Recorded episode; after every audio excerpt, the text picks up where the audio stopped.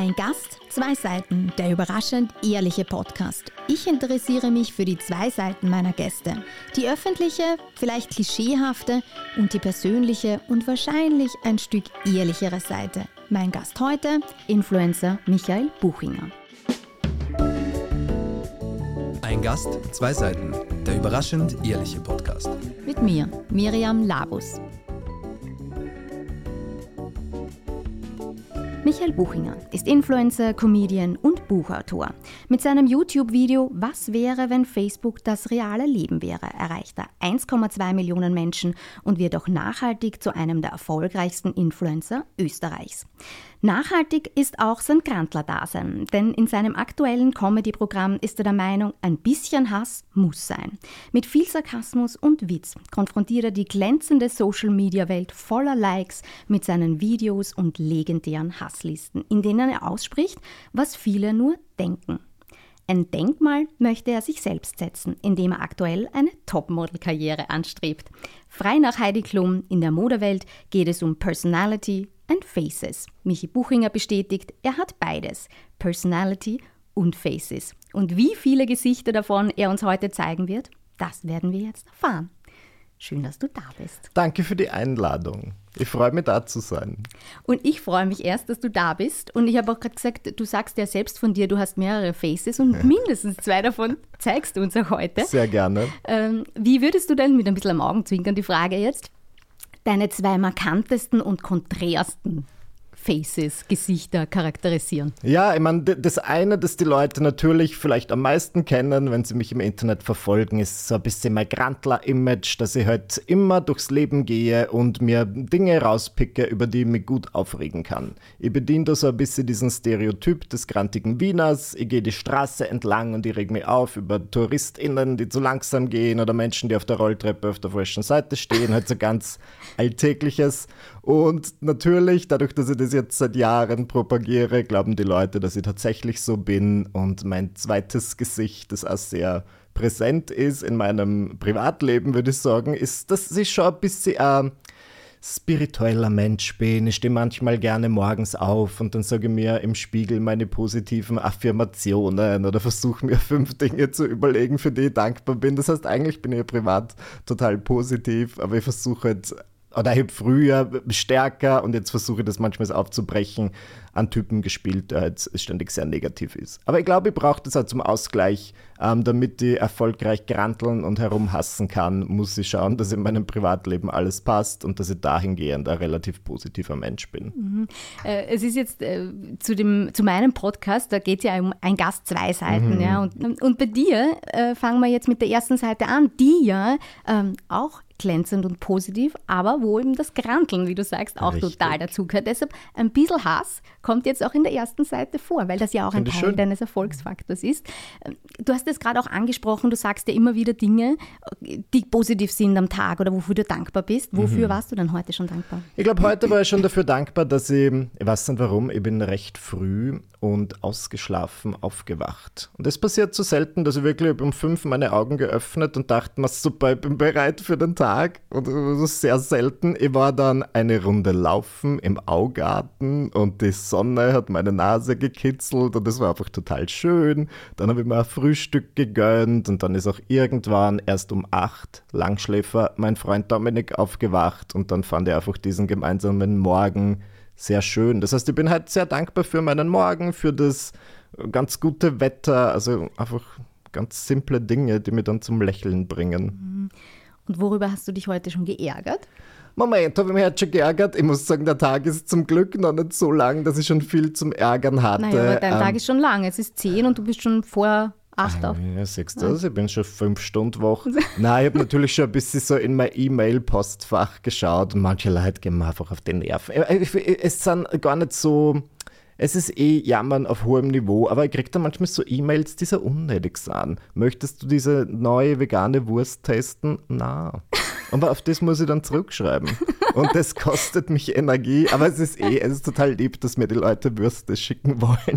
ich habe das Gefühl, ich schreibe den ganzen Tag nur E-Mails, wo ich sage, danke, dass du an mich gedacht hast, aber nein, leider möchte ich nicht. Mhm. Aber ist es dann so, weil das ist ja das, was du in deinen Videos machst, dass du genau das ansprichst und aussprichst, was ganz viele nicht tun, weil wir halt Aha. halt dann höflich sein wollen und uns das eine denken, aber das andere dann sagen. Ja? Und du machst das einfach so pointiert, bringst du das auf den Punkt. Und wie bist du dann aber im echten Leben? Wie, wie, Natürlich bin ich im echten Leben, Leben sehr, sehr höflich, aber ich versuche das manchmal abzulegen. Wenn ich das Gefühl habe, also, äh, ich fahre jetzt besser damit, wenn ich einfach direkt bin, dann mache ich das. Also es gibt so Situationen, wo Leute mich vermehrt irgendwie zum Kaffee treffen wollen. Das habe ich früher nicht so gehabt, aber jetzt war ich doch mehr in den Medien. Ich war bei Dancing Stars und da ist es passiert, dass dann Menschen, mit denen ich vor zehn Jahren an der Schule war und mit denen ich mich nicht wahnsinnig gut verstanden habe, plötzlich mir eine Facebook-Nachricht schreiben und sagen, hey, gehen wir mal wieder einen Kaffee trinken, weil wir haben uns ja früher so super verstanden. Und ich denke mir so, haben wir? Nicht den Eindruck. Und dann sage ich so, ja, sorry, hab gerade keine Zeit. Das ist meine höfliche Variante, zu sagen, möchte nicht. Und dann melden sie sich zwei Wochen später wieder und sagen, hey, wie sieht's jetzt aus? Und ich habe das Gefühl, wenn ab das bei einer Person nicht ankommt, wenn ich höflich Nein sage, dann bin ich irgendwann direkt und sage so, hey, ich hab keine Lust. Äußerst selten, weil ich wurde ja grundsätzlich gut erzogen. Ich spreche nur hinter dem Rücken der Leute negativ über sie. Ich lasse das dann halt in meinen Online-Inhalten raus. Aber wenn es anders nicht geht, schon zu manchen Leute muss man vielleicht ein bisschen direkt sein. aber gerade das Hinterrucksreden äh, ist ja trotzdem auch gleichzeitig total unhöflich. Ja, absolut, natürlich. Ich trotzdem tun dann- wir's alle. Ja, aber ich versuche das dann zumindest, wenn ich das öffentlich tue, sehr zu anonymisieren, was ja, dass das eher so allgemein ist. Und ich sage dann so, ich finde das so nervig, wenn gewisse Leute dies und jenes tun. Das heißt, Mhm. ich versuche niemanden zu outen. Aber es ist schon, ich be- beneide niemanden, der da jetzt in meinem näheren Bekannten- und Freundeskreis ist, weil von irgendwo, sorry, muss ich ja mein Material herhaben. Ich versuche das dann wirklich immer so sehr zu verändern, dass niemand wirklich sauer ist.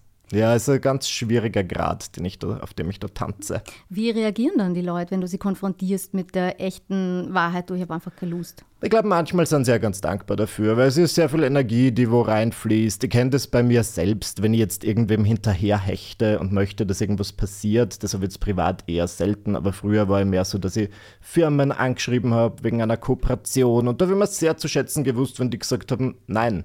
Und nicht, wenn sie gesagt haben, oh, jetzt nicht, aber vielleicht dann in zwei Monaten. Also ich finde, eine klare Absage kann ja was sehr Befreiendes sein und dann kannst du deine Energie woanders investieren.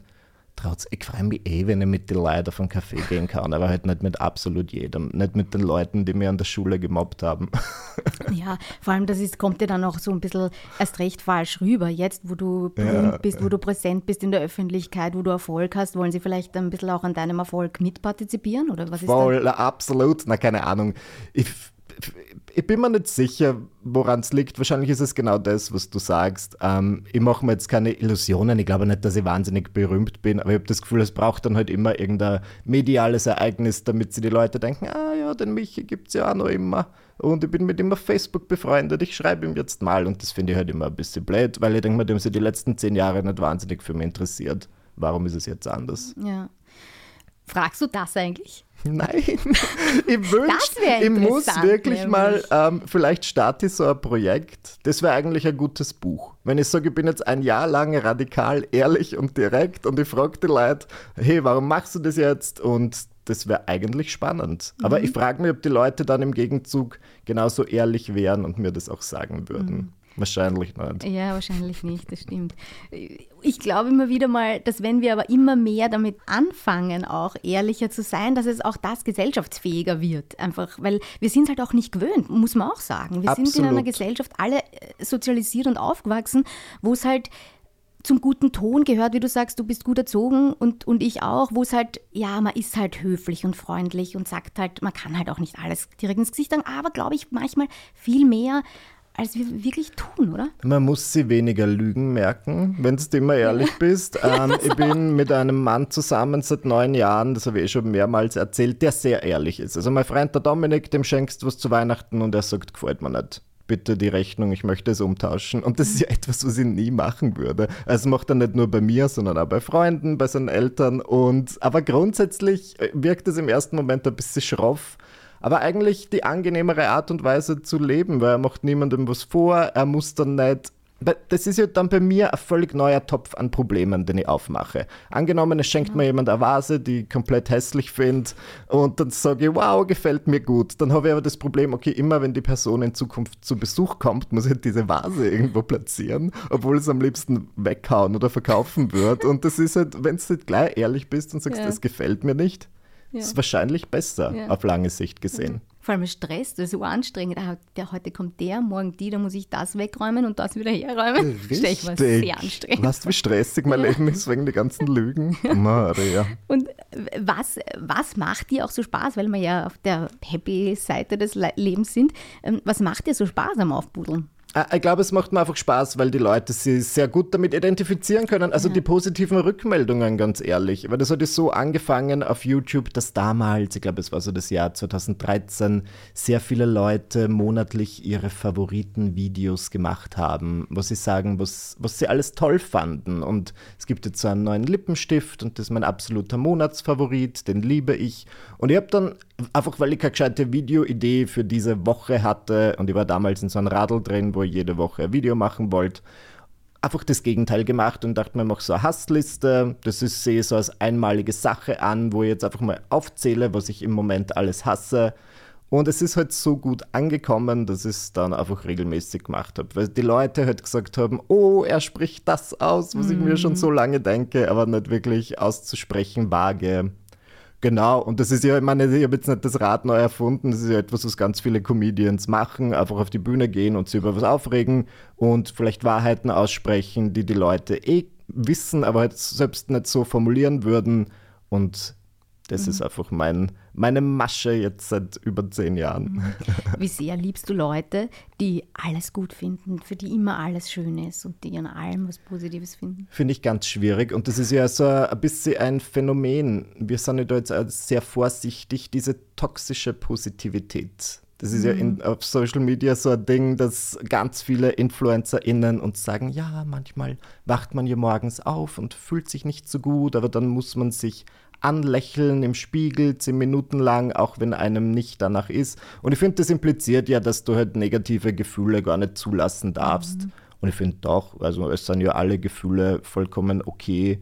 Und manchmal ist es auch gut für meine Laune, wenn ich die schlechte Laune so richtig zulasse und sage, okay, heute ist ein scheiß Tag, ich werde den großteils am Sofa verbringen und schmollen und oft ist genau das das Richtige und dann geht es mir relativ schnell mhm. eh wieder gut, aber man muss das dann halt rauslassen. Wenn ich mal jetzt sagen würde, okay, es darf keine schlechten Tage geben und ich muss jeden Tag leben, lieben und lachen, dann mhm. wäre das, glaube ich, auf Dauer nicht gut für mich auch unauthentisch und das kostet halt wieder Energie. Und unauthentisch und äh, wenn ich aus all diesen Social Media Workshops, die ich hier besucht habe, eines gelernt habe, dann, dass man einfach authentisch sein mhm. muss. Auf Instagram und generell im Leben.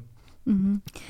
Du sagst die Workshops, die du gemacht hast, die du mittlerweile gemacht hast, ja. aber wenn ich das äh, richtig recherchiert habe, ist, bist du schon ein bisschen reingestolpert in die, in die Influ Influencer-Dasein, weil das war nicht ursprünglich am Plan. Du wolltest nicht als Teenager, wie viele jetzt gerade, ich möchte Influencer werden, hattest du ja gar nicht am Schirm. Gab es ja gar nicht zu meiner Zeit. Also wie ich angefangen habe mit diesen YouTube-Videos, das war glaube ich im Jahr 2008 oder 2009, da war ich 16 Jahre alt und YouTube gab es natürlich da eh schon einige Jahre, aber es war jetzt nicht so das Ding und es war kein gängiges Businessmodell, jetzt irgendwie Influencer zu werden. Ich habe dann halt einfach zum Spaß und weil ich tatsächlich keine anderen Hobbys hatte, lustige Videos gemacht, aber immer nur meine Eltern dachten dann eher, dass das berufsschädigend ist. Also mein Vater hat gemeint, ja, aber dann wirst du nie einen Job in einer Bank bekommen, wenn du nur jetzt diesen digitalen Footprint hast, wo man mhm. sieht, wie du mit 16 da deine Lehrerinnen parodierst.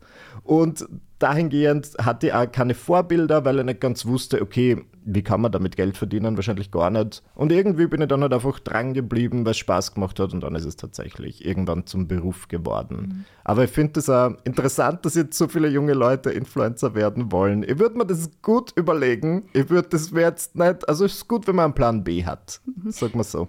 Was war denn dein Plan B vielleicht oder was wäre?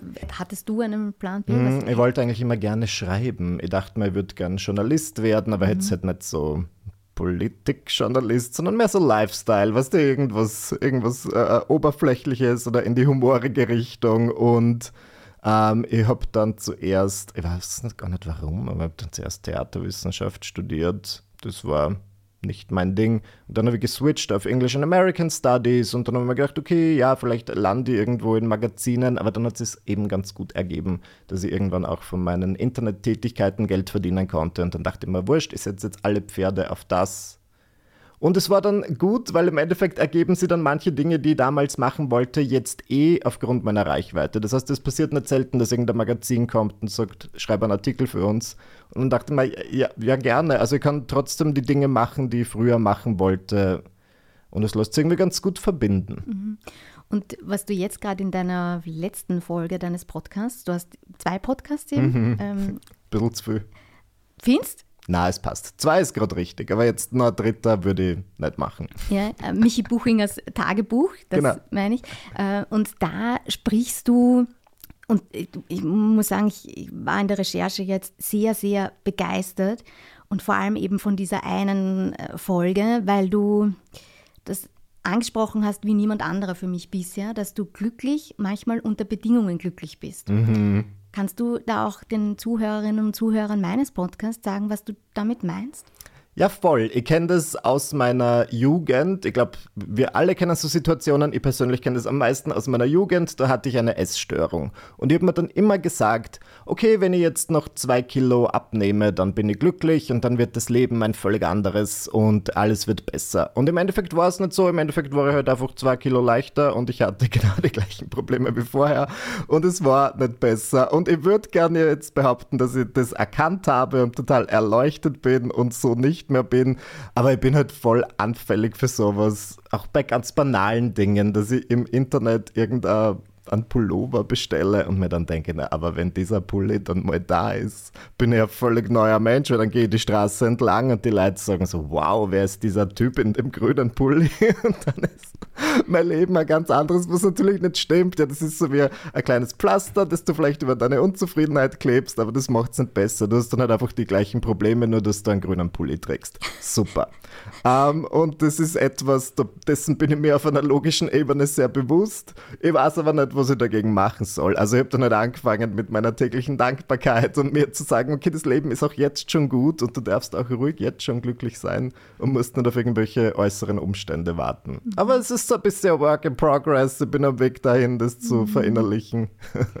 Ja, man sagt ja auch so schön, ähm, Selbsterkenntnis ist der erste Weg zur Besserung, wenn man es zumindest halt mal vom Kopf her weiß. Aber ist das, du hast so genickt? Ist das bei dir auch so? Ja, ja, total. Also gerade das mit dem, mit dem Gewand kaufen und so, wenn ich mir dann halt denke, ah, da und da fühle ich mich dann wirklich wieder schön und ja, sexy, ja, was auch immer. Und das ist vielleicht für einen Moment, habe ich total Freude dran, aber dann wieder nicht, weil das eben von innen kommen muss. Ja, da bin ich voll bei dir. Es gibt das, es macht ein, eine neue Tasche oder irgendwie ein, ein neuer, eine neue, eine neue Bluse nur für einen kurzen Moment glücklicher. Aber mhm. langfristig macht's einen, macht einen, machen einen einfach ganz andere Dinge wirklich glücklich. Ja, da bin ich voll bei dir. Was macht denn, wenn du jetzt drüber nachdenkst, was macht dich bedingungslos glücklich?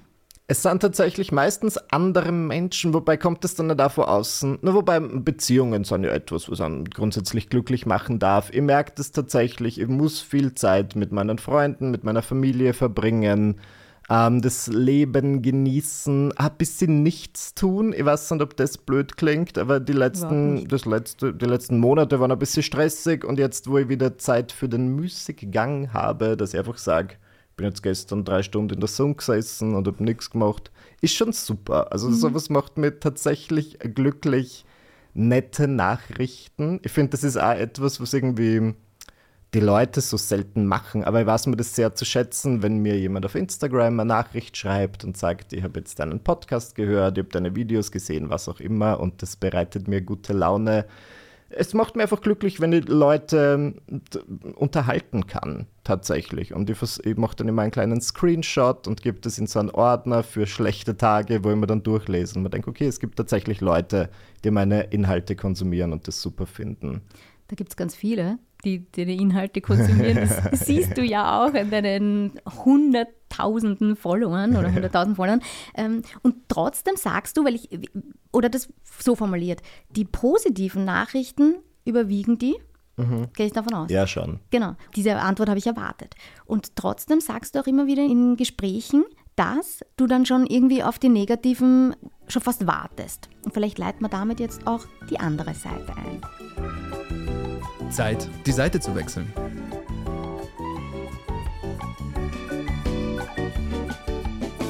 Wenn du darüber nachdenkst, warum freust du dich nicht, wenn du jetzt was Neues postest und sagst, boah, ich freue mich jetzt auf das, was, auf die positiven Reaktionen. Nein, ma, ich warte schon eigentlich auf den Hass, der mir manchmal auch entgegenschwemmt. Weil man sich diese Dinge am meisten merkt. Ich glaube, das ist vielleicht menschlich. Ich habe da mit ganz vielen KollegInnen drüber gesprochen, die sagen, ja, du kriegst halt 100 positive Kommentare, und, aber dieser einer negative, den, den merkst du für immer. Und ich weiß auch nicht, woran es liegt. Doch, ich glaube, ich habe mittlerweile herausgefunden, woran es liegt.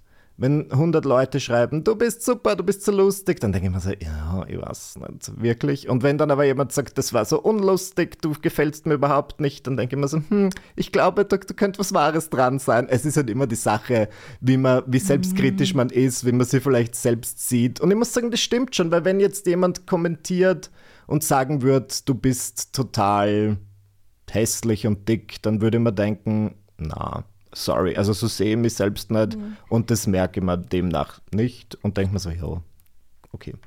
Aber wenn es dann irgendwas ist, was, äh, wo ich das Gefühl habe, die Person ähm, äußert einen Zweifel oder sagt irgendwas, was, äh, wo ich selbst von mir manchmal glaube, dann trifft es mir eher und dann merke ich mir das. Wie zum Beispiel, äh, das ist nicht lustig, das gefällt mir nicht, du bist unlustig, was ist deine Daseinsberechtigung, warum verdienst du Geld und so weiter. Das sind dann so Dinge, wo ich mir denke, okay, da liegen wirklich oft meine Zweifel, dass ich mich lange dafür rechtfertigen musste, warum ich mit dem, was ich mache, auch Geld verdiene.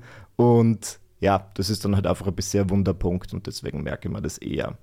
Das bringst sehr auf den Punkt damit, dass es ein bisschen das ist, was man halt selber auch in Momenten von sich selbst denkt. Ja. Voll. Weil letztendlich natürlich die Gedanken der anderen kann man eh nie äh, beeinflussen, aber die eigenen Gedanken und wenn man das dann so ein bisschen wiedergespiegelt kriegt, ähm, fühlt man sich, oder ich jetzt, darin bestätigt. Deshalb trifft es das voll für mich auf den Punkt gerade, was du sagst. Absolut, aber da bin ich dann im Internet auch vielleicht am ganz falschen Ort, weil natürlich, das sind Dinge, die sagt dir im echten Leben nie jemand. Also ich bin jetzt seit, was nicht, vier Jahren auf der Kabarettbühne und es passiert nicht, dass nach der Show jemand zu mir kommt und sagt, das war jetzt so richtig scheiße und hat mir nicht gefallen. Aber das Internet bietet sich halt dazu an, dass man so unter dem vermeintlichen Deckmantel der Anonymität dann irgendwas Gemeines rausballert. Also es muss nicht mehr gemeint sein, es ist vielleicht einfach ehrlich. Aber über das haben wir eh vorher geredet. Im Internet fällt heute ein bisschen diese Höflichkeit und viele Leute denken, okay, diese Influencer, das sind einfach Leute, die haben hunderttausende Follower und die lesen das eh nicht und denen kann ich jetzt irgendwas Negatives vor den Latz knallen und dann, ja, ich lese dann doch irgendwie alles und dann also ich sitze jetzt nicht zu Hause und weine dann, aber es ist dann schon so, dass man denkt, hm. Was ich nicht mache, ist, wenn zum Beispiel ein Artikel über mich im Standard erscheint, dann lese ich nicht die Kommentare. Dort habe ich meine Lektion gelernt. Wirklich? Wa- Was war, was war da? Also wie. Moment, das ist ja in meiner, ähm, oft neigt man ja dazu, sich selbst so eine kleine Geschichte zurechtzulegen. Und das ist tatsächlich die Entstehungsgeschichte meines Podcasts, weil ich glaube, es war im Jahr 2017 und 2018, da habe ich mit meinem ersten Kabarettprogramm Premiere gefeiert. Und es war so ein Journalist vom Standard dort. Und der hat ähm, dann eine Kritik geschrieben, die war nicht geil, aber ist so, ah okay, ich habe kein Problem damit, wenn es ihm nicht gefallen hat. Dann habe ich die Kritik gelesen und dachte mir, okay, fair enough, jeder hat seine Meinung, aber dann waren diese 400 Kommentare, die ich da schon im Eck gesehen habe und ich dachte mir, gut, ich lese die jetzt lieber alle, vielleicht ist das ja total positiv und verteidigend. Nein, es waren wirklich 400 Meinungen, wo Leute gesagt haben, ja, er ist scheiße, ich finde den schon immer dumm und so weiter. Und das hat mir dann schon getroffen, einfach glaube ich, auch wegen der Menge. Ich denke mal, wenn zwei, drei Leute sagen, ich finde den blöd, okay. Aber wenn es 400 sagen, dachte ich mir, hm, vielleicht, vielleicht bewege ich mich in einer kleinen Bubble an wenigen Menschen, die mich gut finden, aber die große Allgemeinheit findet mich blöd. Aber dann dachte ich mir, gut, vielleicht habe ich ein bisschen Imageproblem, weil zu dem Zeitpunkt war ich halt sehr auf dieses ganze Hassthema fokussiert und ich habe mich nur so gegeben und ich habe halt nie diese andere Seite von mir preisgegeben. Deswegen dachte ich mir, okay, ich sollte einen Podcast machen, in dem ich halt einfach ein bisschen authentisch bin und so rede, wie ich auch mit meinen Freunden reden würde und vielleicht auch betone, wenn jetzt irgendein Tag nicht so super war. Oder wenn's, wenn ich halt, oder halt auf diese Seite einzugehen, die vielleicht ein bisschen authentischer ist, wo ich meine Zweifel habe. Mhm. Und das kommt dann doch ein bisschen besser an. Weil man dachte, ich möchte, dass die Leute da draußen mich mehr als dreidimensionalen Menschen wahrnehmen und nicht so mhm. als zweidimensionalen Influencer. Mhm. Das heißt, rückblickend ist es vielleicht, hat es auch was Gutes gehabt, weil es dich so ein bisschen ähm, in eine andere Richtung gebracht hat, aber nicht, wenn ich es richtig verstehe, nicht, dass du dich jetzt verstellst, um zu gefallen, sondern einfach eine andere Seite, die du ja auch in dir hast, einfach dadurch auch preisgegeben hast. Voll. Jetzt. Ganz also, genau. Ich finde, im Internet neigt man dazu, oder ich habe ich ich hab dazu geneigt. Es ist schon was sehr Performatives. Du gehst auf Instagram, du postest was in die Story und man wird dann vielleicht manchmal zu einer Karikatur von sich selbst. Mhm. Wenn du auf die Bühne gehst, natürlich ist es sehr überstilisiert und das ist halt einfach ein Best-of. Das ist ein Programm, an dem ich zwei Monate geschrieben habe. Es ist jedes Wort sehr überlegt und es, ist, es kommt schon aus meinem Innersten. Der Kern ist schon authentisch, aber die Performance an sich ist jetzt nicht, also die ist halt einfach auswendig gelernt. Hier und da ist was dabei, aber es ist in dem Sinn nicht authentisch. Das ist halt, du kannst das 200 Mal anschauen und es mhm. wird wahrscheinlich 200 Mal dasselbe sein. und deswegen dachte ich mir, gut, vielleicht muss ich das ein bisschen aufbrechen und dafür sind Podcasts natürlich die absolut geeigneten Medien. Du kannst mhm. da 20 bis 30 Minuten oder sogar länger mhm. Zeit nehmen und den Leuten was ins Ohr flüstern. Und mhm. bin froh, dass ich es gemacht habe. Ich bin auch froh, dass du das gemacht hast. Ähm, und du sagst auch, ich glaube auch in einem deiner zwei Podcasts, also in einem zweiten Podcast auch, äh, treffen sich drei gemeinsam mit der Christel Clear und dem Thomas Breziner. Ja. Und ich weiß gar nicht, in welchem der Podcast es war, aber da sagst du auch, du würdest dir wünschen, dass die Influencer, denen du folgst, auch immer wieder mal Negatives oder wenn halt irgendwas vom Scheitern oder wenn, wenn sie irgendein Projekt äh, ins Leben rufen und das nicht so aufgeht, wie sie sich das wünschen. Wie gehst denn du selber damit um? Weil es ist, ich stelle es mir halt schwer vor zu sagen, hallo ihr Lieben, jetzt heute ist das Projekt gerade in die Hosen gegangen. Es ist auch Voll. schwierig, oder? Ja, ist wirklich schwierig. Also ich, ich mache das dann tatsächlich eher in meinem Podcast und ich kann dieses Phänomen gar nicht erklären. Ja, ich spreche in meinem Podcast wirklich über Dinge, die nicht gut gelaufen sind. Ich habe irgendwann vor zwei Jahren mal so einen Film in Produktion, also ich war vorgesehen für eine Rolle in einem Film, die ich zum Beispiel nicht bekommen habe. Ist jetzt nicht schlimm, aber es hat mich natürlich nicht gefreut. Das ist was, was ich jetzt nicht auf Instagram geben würde, weil ich mir denke, ich will nicht, dass jetzt 100.000 Leute das mitbekommen, dass das irgendwie nicht so geklappt hat, wie ich wollte. Aber ein Podcast, ich weiß nicht, ob du das nachempfinden kannst, fühlt sich für mich ein bisschen wie ein sichererer Hafen an. Weil man denkt, ja, ja, also es fühlt sich total äh, in dem Moment, wenn ich es aufzeichne jetzt, auch mit dir oder mit meinen anderen Gästen, fühlt sich total stimmig und authentisch an. Mhm ich fange meistens im Nachhinein an, darüber zu zweifeln und da aber eben über mich, nicht niemals über meine Gäste, ja, ja. Ähm, sondern eben dann über mich. Wie geht es dir damit? Ja, ja, genau so. Also im Nachhinein denke ich mir dann immer, oh, ist diese Stelle vielleicht ein bisschen zu authentisch, sollte ich das vielleicht rausschneiden. Im Endeffekt sind es dann aber immer diese Stellen, wo ich mich so ein bisschen verwundlich zeige, wo dann die Leute mir schreiben und sagen, hey, total super, danke, dass du das gemacht hast. Deswegen, ja, ich versuche jetzt nicht immer mit dem Scheitern zu führen und dann direkt am Morgen in die Kamera zu sagen, ah, gestern ist wieder so vieles schief gegangen, aber gut, wenn es mal passiert, versuche ich das schon zu machen. Ich bin aber trotzdem, ich bin schon vorsichtig und mein Vater hat immer gesagt, über ungelegte Eier gackert man nicht. Das heißt, wenn so Projekte so halb fertig sind oder dann halt scheitern, dann, na klar, Beton ist nicht so oft. Ja. Ich muss dann mal ähm, ein paar Monate meine Wunden lecken und dann rede ich drüber. Mhm. Also im Nachhinein. genau, dann. voll. Ja. Wie gehst du mit Selbstzweifeln um, wenn du ein, ein Video, ein Reel mhm. postest? Mhm. Wie findest du es in dem Moment, wo du es online stellst? Wie denkst du darüber und wie, ja.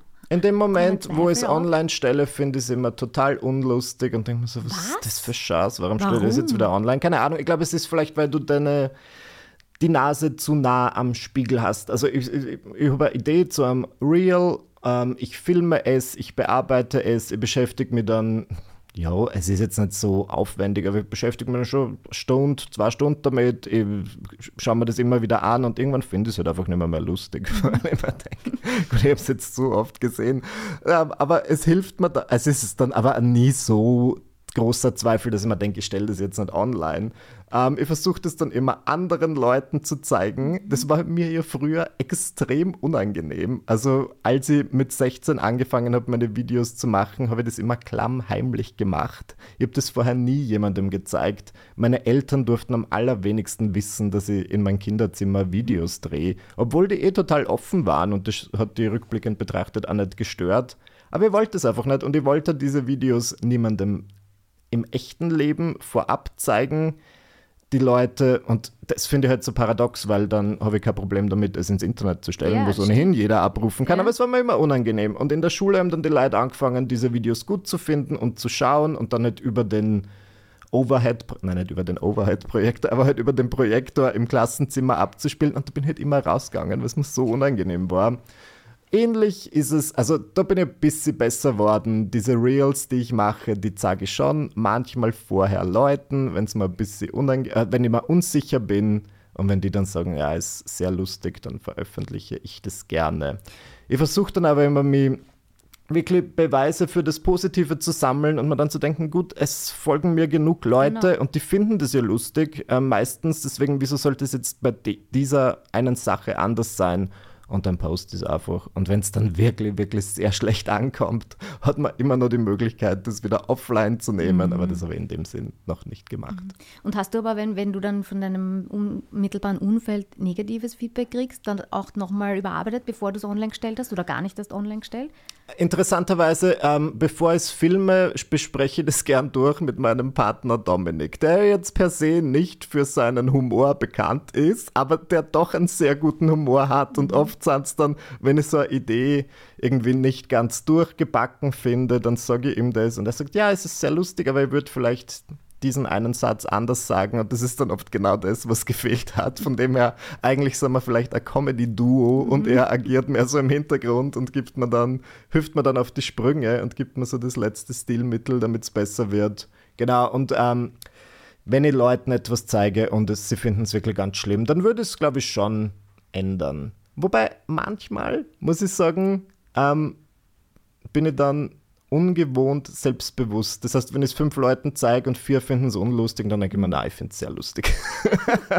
das ist das Gleiche, wenn ich einen Kabarettauftritt habe mhm. und wenige Leute lachen, dann vorab würde man immer denken, okay, dann werde ich sicher voll unsicher, aber ich werde dann komplett sicher und denke mir so, Entschuldigung, ich bin urlustig, wieso lacht sie ja nicht? Mhm. Aber das ist halt vielleicht wieder, da sind wir wieder bei dem Punkt, wenn du selber super lustig findest, ist das wieder eben deine Meinung und aus dir heraus findest das super und dann ist wieder wurscht, was die anderen ja, sagen. Das stimmt eben die eigentlich. eigenen Gedanken wieder, da sind wir irgendwie wieder da, die eigenen mhm. Gedanken machen es. Weil du es auch äh, die Kritik angesprochen hast, die Kritik von deinem Partner mhm. und du warst ja jetzt auch bei Dancing Stars und da werdet ihr für euer Tanzen ja auch ganz stark kritisiert. Wie ja. gehst du mit der Kritik um? Oder kommt es auch darauf an, wer dir die Kritik gibt? Es kommt darauf an, wer mir die Kritik gibt. Ähm, bei Dancing Stars habe ich da haben es mir dann in der, wir, wir hatten eine Probe für die erste Sendung mhm. und da kam von der Miriam Weichselbraun, von der Moderatorin, die Frage, Michi, wie gehst du denn mit Kritik um? Und mhm. meine Antwort bei der Probe war, naja, wenn bei Sachen, wo man die mir wichtig sind, nehme ich mir das schon zu Herzen, aber bei sowas wie Tanzen, sorry, nehme ich die Kritik nicht ernst.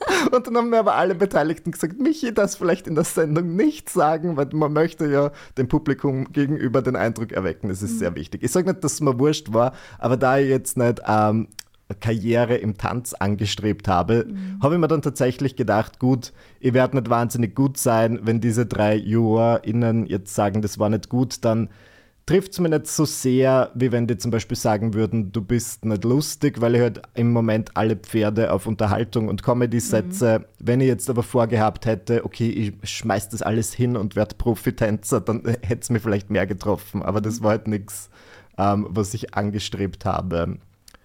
Kritik, ja, ich finde es immer ein bisschen schwierig, aber ich bin da definitiv besser geworden. Der schierste Moment auch am Buchschreiben ist einfach der, wo du das vom Verlag zurückbekommst mit diesen ganzen roten Anmerkungen. Und ich habe das immer gehasst. Aber grundsätzlich ist es eh nicht so schlimm und du brauchst es halt, damit das Endprodukt besser ist. Von dem her, es kommt immer darauf an, wie die Kritik formuliert ist.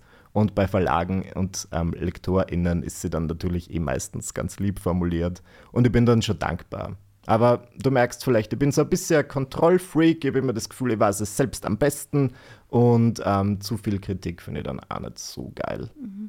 Motiviert dich Kritik eher mehr oder demotiviert es dich und macht es dich dann klein? Oder? Es kommt darauf an, wie es formuliert ist. Mhm. Ich würde das wirklich sagen. Also, wenn, wenn das irgendwie konstruktive Kritik ist, dann kann ich schon was damit anfangen. Ein paar Dinge, die ich nicht mag, ist zum Beispiel Sandwich-Feedback. Kann ich nicht mehr hören. Das ist, wenn du zuerst sagst, mhm. hey, das war ein total toller Text, ähm, nur die meisten Stellen waren eigentlich sehr schlecht und haben mir nicht gefallen. Aber grundsätzlich super Text, weiter so, viel Potenzial. Also, dass du halt irgendwie mhm. vorher was Positives sagst, mhm. dann deine eigentliche Meinung, die vielleicht nicht so positiv ist und dann wieder was Positives. Also, das hasse ich. Ich wünschte, die Leute würden das einfach weglassen, dieses ähm, Fake-Freundliche am Anfang.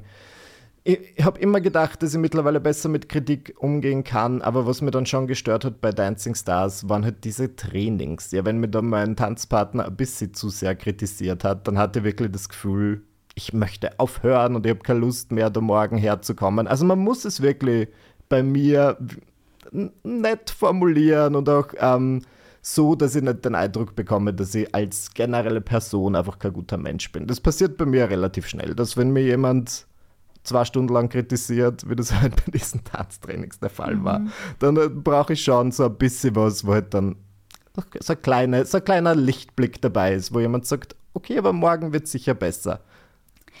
Aber das ist, ja, ist, das nicht ein Widerspruch, wenn du sagst, das Sandwich, weil das kann ich total nachvoll nachvollziehen, dieses, wenn es also Sandwich, ähm, Feedback oder Kritik, wie du es nennst, finde ich schon irgendwie gut, weil es halt auch das Positive, weil ganz vieles glaub, ist ja auch hm. positiv und vielleicht auch kritikwürdig gleichzeitig irgendwie. Ich ne? verstehe, was du meinst. Ich glaube, ich bin einfach in mancher Hinsicht wie ein Hund und ich spüre immer, wie die Leute so ticken und wenn ich merke, dieses positive Feedback Aha, ist nicht okay. ernst gemeint okay. oder das ist halt jetzt nur, weil die in ihrem Kritikworkshop gelernt haben, man muss was Nettes sagen und dann ziehen sie sich aus den Fingern irgendwas mhm. was Nettes, was gar nicht stimmt und ich habe das Gefühl, ich spüre das dann immer, wenn das nicht stimmt ähm, dann nehme ich es nicht ernst. Aber ja, wenn ich dann das Gefühl habe, jemand lobt mich oder macht mal Kompliment und das wirkt sehr ernst gemeint, dann mhm. weiß ich mir das schon zu schätzen. Mhm. Aber ja, es ist grundsätzlich ein Widerspruch, wie vieles von dem, was ich sage.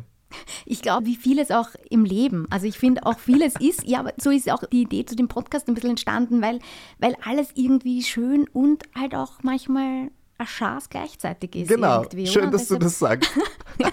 Endlich sagt es mal jemand. Ja, und auch die, die, Kritik, weil, weil du das auch jetzt gerade so gesagt hast, wenn du zwei Stunden lang kritisiert wirst, ich finde es manchmal so schwierig, das nicht persönlich zu nehmen dann und wirklich da zu lassen, dass jetzt das, der Tanzstil in deinem Fall Voll. kritisiert wird und mhm. dass du es nicht persönlich nimmst und dich nicht denkst, okay, was bin ich eigentlich selber ein ganz kleines Würstel irgendwie. So, ja. Also, und das finde ich so ganz, ganz schwierig, mhm. dass man sich dann nicht im Ego. Ich finde es gut, darüber ja. zu reden, weil es ist nach, ähm, ich glaube, vier Wochen bei Dancing Stars so ein bisschen der Groschen gefallen, wo ich mit einer anderen Tanz, ähm, mit einem Tanzprofi gesprochen habe, die meinte, ja, für sie war der Anfang beim Tanzen ganz schwierig, weil wenn ihr Trainer zu ihr gesagt hat, Füße ausdrehen, dann ist sie nach Hause gegangen und hat geweint, weil sie das persönlich genommen hat. Und dann dachte ich mir, danke, dass du das sagst, weil ich habe jetzt nicht geweint, weil mein Tanztrainer gesagt hat, ich soll die Füße ausdrehen. Aber mhm. man erreicht halt manchmal so einen Punkt, wo dir halt jemand sagt, okay, dreh die Füße aus, steh gerade, Schultern nach unten, Unterkiefer nach vor, Kinn nach oben, was du einfach denkst,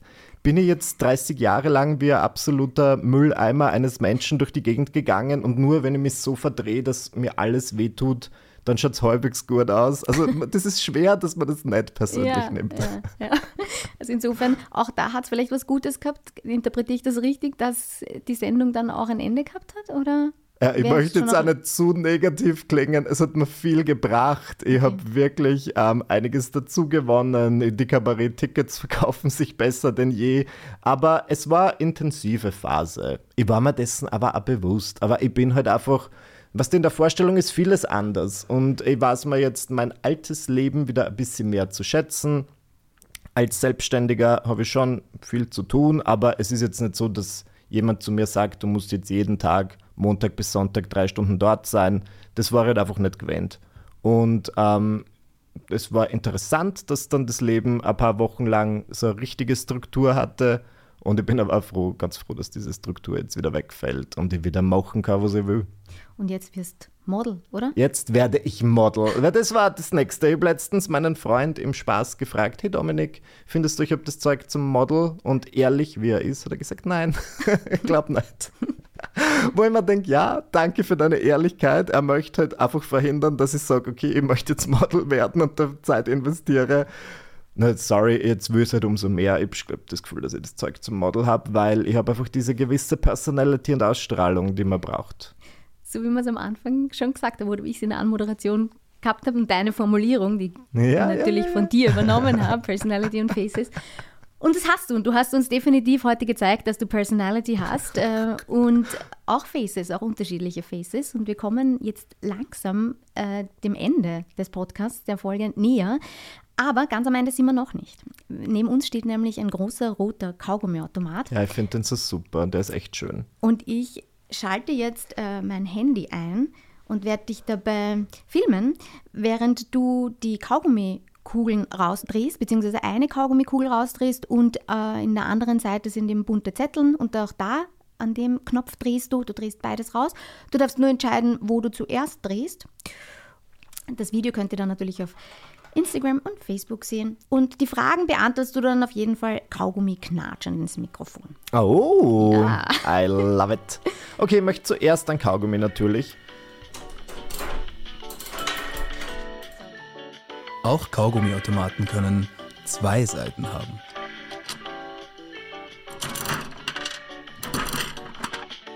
So, die Und jetzt Kaugummikugel krieg ist ich mal ein. Kaugummi. Welche Farbe? Gelb. Gelb. Wissen wir, was das für eine Geschmacksrichtung ist? Ich glaube, es schmeckt alles gleich, ehrlich Bubblegum. Ja. Geschmacksrichtung Bubblegum. So, ich werde das jetzt tatsächlich, so wie du das dir wünschst, in den Mund nehmen. Genau. Und Das knatschend. schmeckt wirklich wie meine Kindheit. Genau. Oh. Und jetzt will ich so eine Frage oder Eine sogar Frage. mehrere. Genau. Mhm.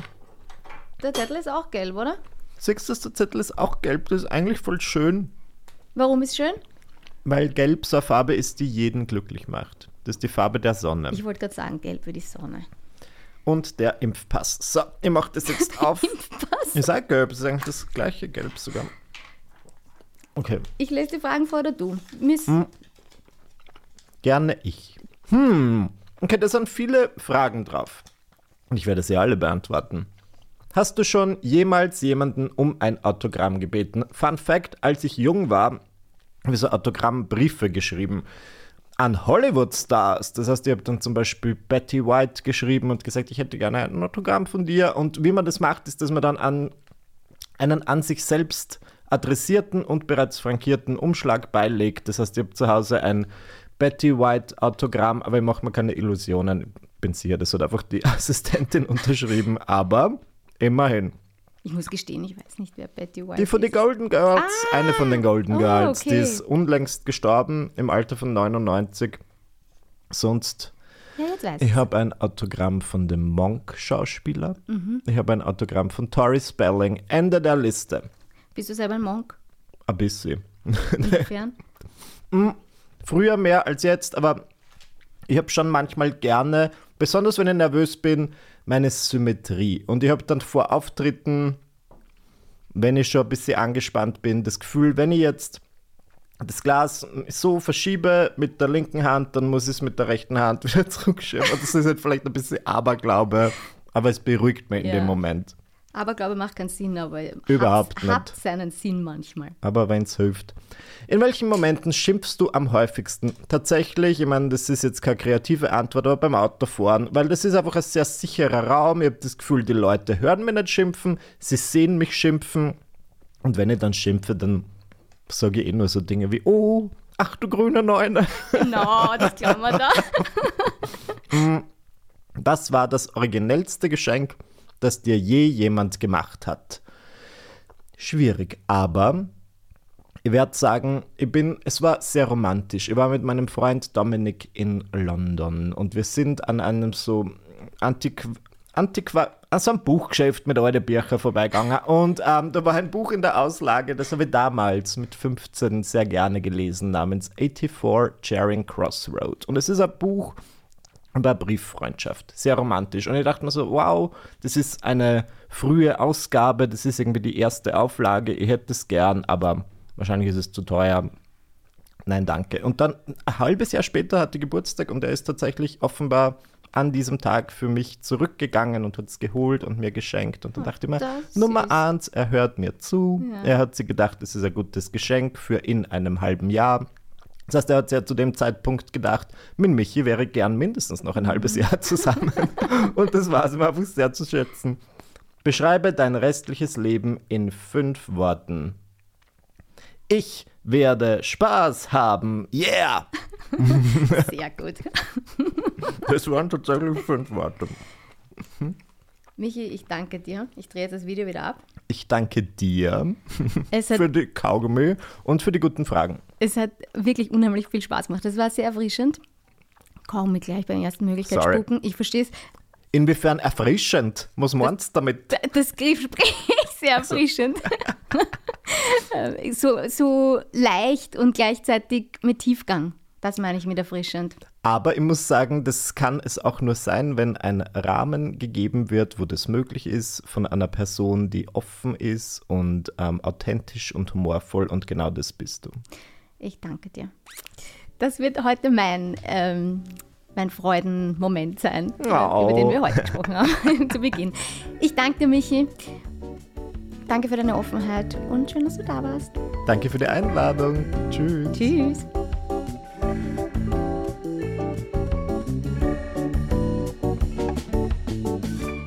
Und weil wir gerade so unverblümt ehrlich sind, gestehe ich, dass ich die letzten zehn Jahre meine Social-Media-Kanäle ausschließlich passiv konsumiert habe und gerade erst beginne, Facebook und Instagram so richtig für mich zu entdecken und aktiv zu bespielen. Deshalb freue ich mich sehr, wenn ihr mir auf Facebook oder Instagram folgt oder auf meiner Webseite miriamlabus.at vorbeischaut. Ihr findet dort auch Hintergrundinformationen und Fotos zu meinen Gästen. Hinterlasst mir gern eure Kommentare und Meinungen, schreibt mir Fragen, die ich dann in den Kaugummiautomaten einwerfen werde. Und vielleicht beantwortet ja mein nächster Gast eure Fragen. Und um sicher zu gehen, dass ihr ab jetzt keine Folge verpasst, würde ich mich freuen, wenn ihr ein Gast, zwei Seiten bei Apple Podcast und Spotify abonniert und schreibt mir auch gern eine Bewertung. Ich freue mich auf den Austausch mit euch.